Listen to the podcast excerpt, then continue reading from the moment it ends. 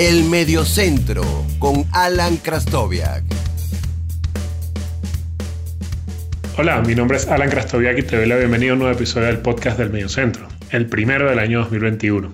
Y este es un tema que me propusieron a través de la cuenta de Instagram y me pareció una idea genial porque es la oportunidad de hablar de una generación de jugadores de una selección que por lo menos a la gente de mi edad y quizás a la que es un poco más joven, eh, nos, fue una selección que nos, nos encantó y, que tuvieron un hilo conductor de, de, dos o tres futbolistas que estuvieron durante todo el ciclo que vamos a hablar, que es de 10 a 12 años, que definitivamente eran maravillosos. Se trata de nada menos que la República Checa, el equipo que conocimos en la Euro del 96, llegando sorpresivamente a la final y que terminó su camino 10 eh, o 12 años después, se podría decir, con el Mundial del 2006 y un poquitico más allá con algunos jugadores en la Euro de 2008.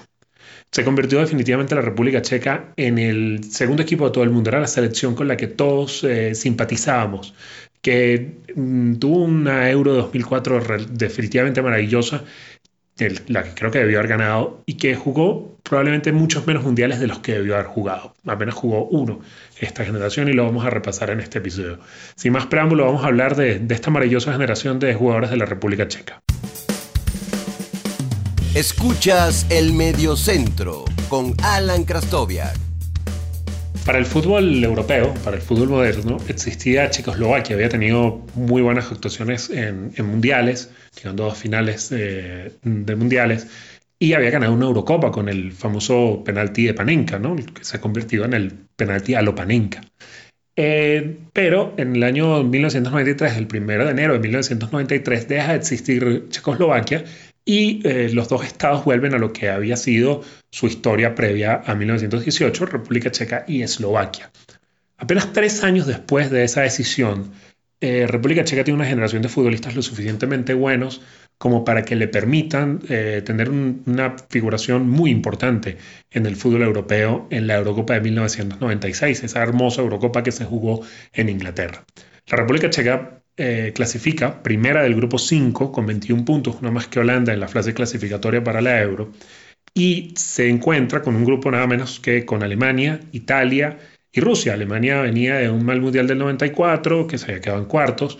Italia venía fuerte, eh, había jugado la final del, del, mundial, una generación de futbolistas muy buena. Y bueno, los rusos durante los 90 mm, daban unas de cal y otras de arena, pero no dejaban de ser un equipo peligroso.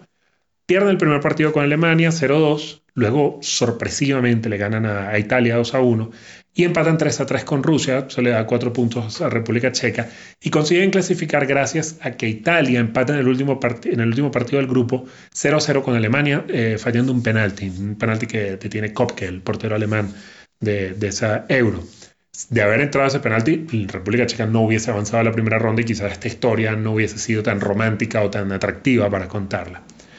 En cuartos de final em, se llevan por delante a Portugal, una Portugal llena de talento, esa Portugal de los años 90 también, eh, que se esperaba mucho de ella, eh, un equipo que había logrado muy buenas actuaciones en mundiales juveniles con un gol maravilloso, un, globito de Karel Poborski, que creo que fue el futbolista que más nos gustó en esa euro de este equipo, de este equipo, este, de este caballo negro, que era República Checa. Poborski se lleva, se va entre cuatro, casi que a, empujones, luego lo rodean los defensas y cuando ve a Víctor Bahía salir, lo que se le ocurre es hacerle un globito que, que quedó marcado como uno de los mejores goles de, la historia de la euro, creo.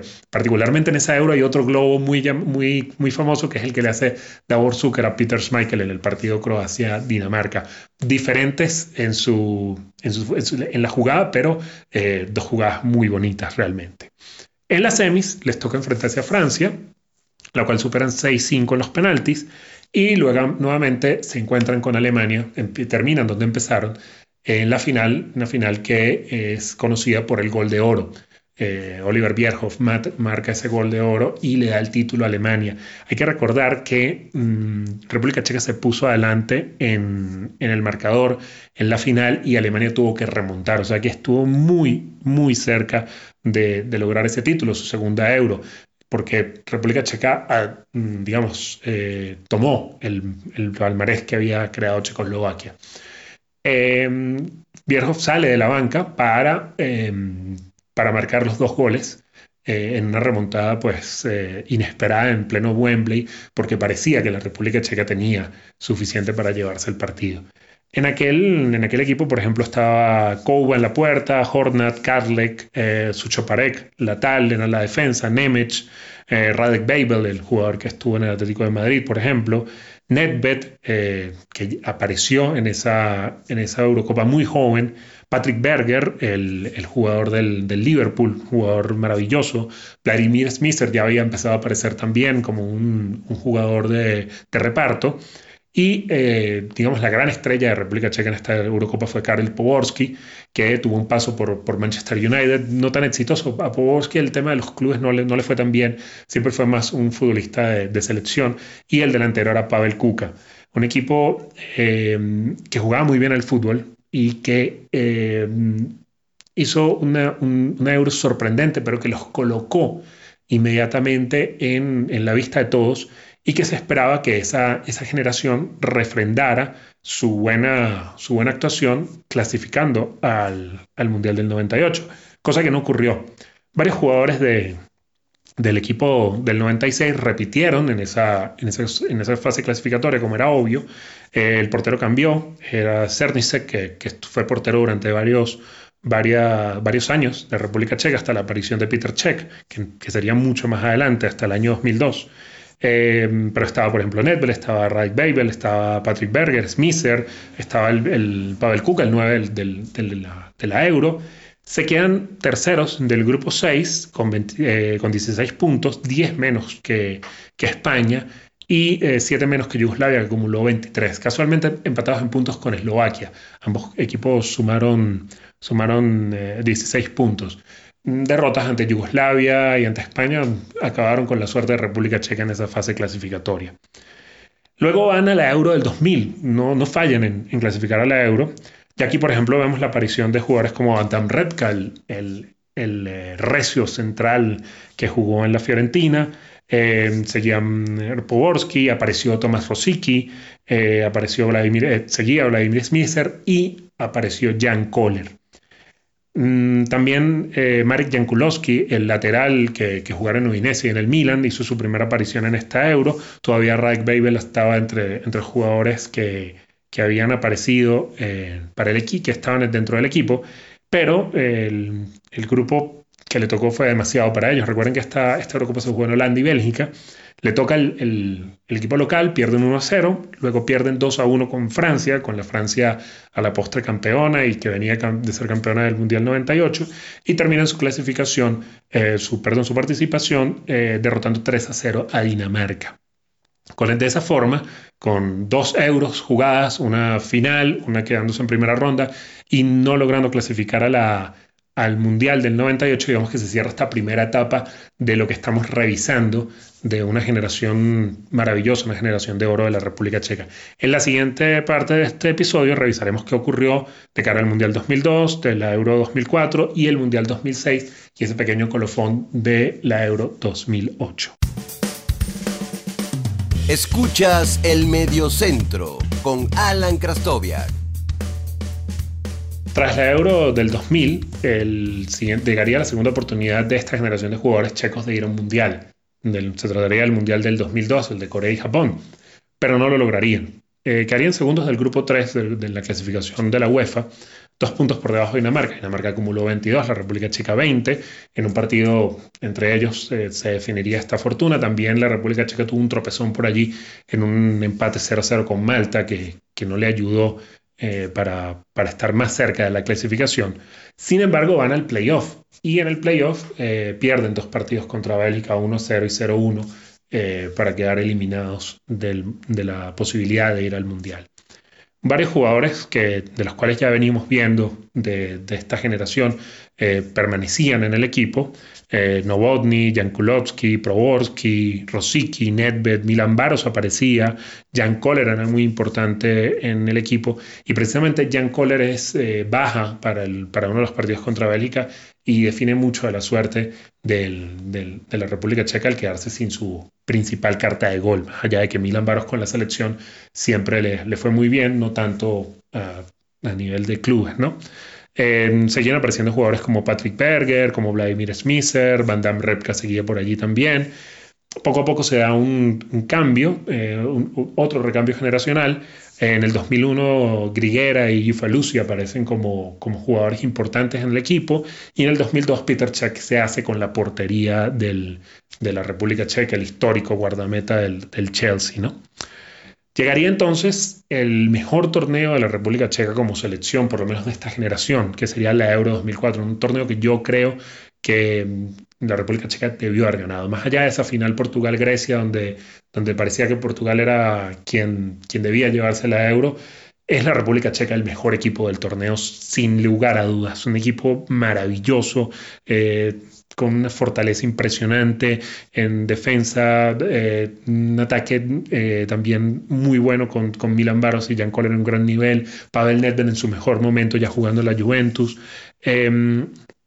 Para, esta, para este torneo se quedaría Patrick Berger, ya no, ya no sería parte de la, de la selección, básicamente por un tema de edad pero eh, básicamente el equipo jugaba con, con Griguer, con Peter Cech en la portería, Griguera, Ufalusi, eh, Jarinek, Jankulovski como, como lateral, Galase, que era el, el medio centro, quizás el más, eh, el más veterano del equipo, jugaba en el Ajax, el Nedved, Poborski, Rosicki, Smisser, Baros y Jan Kohler. Ese era el equipo base de la, del, de, la República Checa, con algunos cambios, por ejemplo, podía salir Poborski y entrar Smisser, y, pero Nedved y Rosicki eran eh, fijos en este equipo. Eh, empiezan la, la, Eurocopa ganándole 2 a 1 a Letonia, le ganan 3 a 2, un partidazo a Holanda, y luego vencen a Alemania 2 a 1, se van de la primera ronda con puntaje perfecto, arrasando el mejor equipo del torneo. Luego en cuartos le pasan por encima a Dinamarca y en semifinales se encuentran con la bestia negra, con Grecia, que los vence 1 a 0 en el tiempo suplementario. Definitivamente allí, eh, luego de que Grecia elimina el mejor equipo del torneo, parecía que, bueno, que, mm, no había quien le quitara la euro a, ese equipo dirigido por Otto Rehhagel. Definitivamente era eh, la República Checa creo que fue el mejor equipo del torneo y creo que eh, el fútbol le quedó debiendo ese, título a la República Checa. Llegaría al Mundial de 2006 básicamente con el mismo equipo, solamente se caía de los, digamos, de los habituales, Vladimir Smisser. Eh, había buenas expectativas con la República Checa, pese a que era en un grupo de esos trampa, ¿no? Eh, queda con Italia, con Ghana y con Estados Unidos. Arrancan el Mundial mm, a tope 3 a 0 Estados Unidos, eh, todo parece que va muy bien, parece que vamos a tener una corrida profunda dentro del torneo por parte de, la República Checa, pero todo se tuerce en el segundo partido, donde eh, enfrentan a Ghana, eh, Ghana se pone arriba muy temprano en el juego, eh, Ufalusi sale expulsado, el partido termina a 0 a favor de Ghana, y ya en el partido final, en ese, en ese encuentro que prácticamente definía quién pasaba, Italia saca toda la chapa y de alguna forma se, toma revancha del 96 de la Euro, le vence 2 a 0 y deja a República Checa fuera en primera ronda. Yo fijaría aquí el punto final de esta generación, porque ya tras este, tras este mundial, eh, Nedved y Poborski no, no vuelven a la selección, y digamos que son Nedved, Poborski, eh, Berger y Smisser, son esos cuatro jugadores que de alguna forma son el hilo conductor desde el 96 hasta el 2006. Sin embargo, la selección logra clasificar a otro gran evento que es la Euro 2008. Seguía Peter Cech, eh, Grigera, Galasek, Jankulovski, Kohler, Milan Baros. Eh, obviamente Milan Baros en un nivel mucho más bajo que el que le conocimos en el Liverpool. Y Ufalusi. El equipo se queda en primera ronda, eh, no, logra clasificar y ya con esto sí, definitivamente le podemos dar el cierre eh, a lo que sería esta generación de futbolistas eh, checos que maravilló entre 1996 y 2006. Quizás, como les digo, podemos extenderlo un poquito hasta la Euro de 2008. Bueno, eh, muchísimas gracias por haber escuchado este episodio. Fue para mí un placer recordar este equipo que me encantaba, de verdad que, que era un equipo que me gustaba mucho ver. Eh, le agradezco mucho, les agradezco mucho a todos los que, los que me dan ideas para capítulos del, del podcast y esta fue una idea fenomenal para, para eh, desarrollar.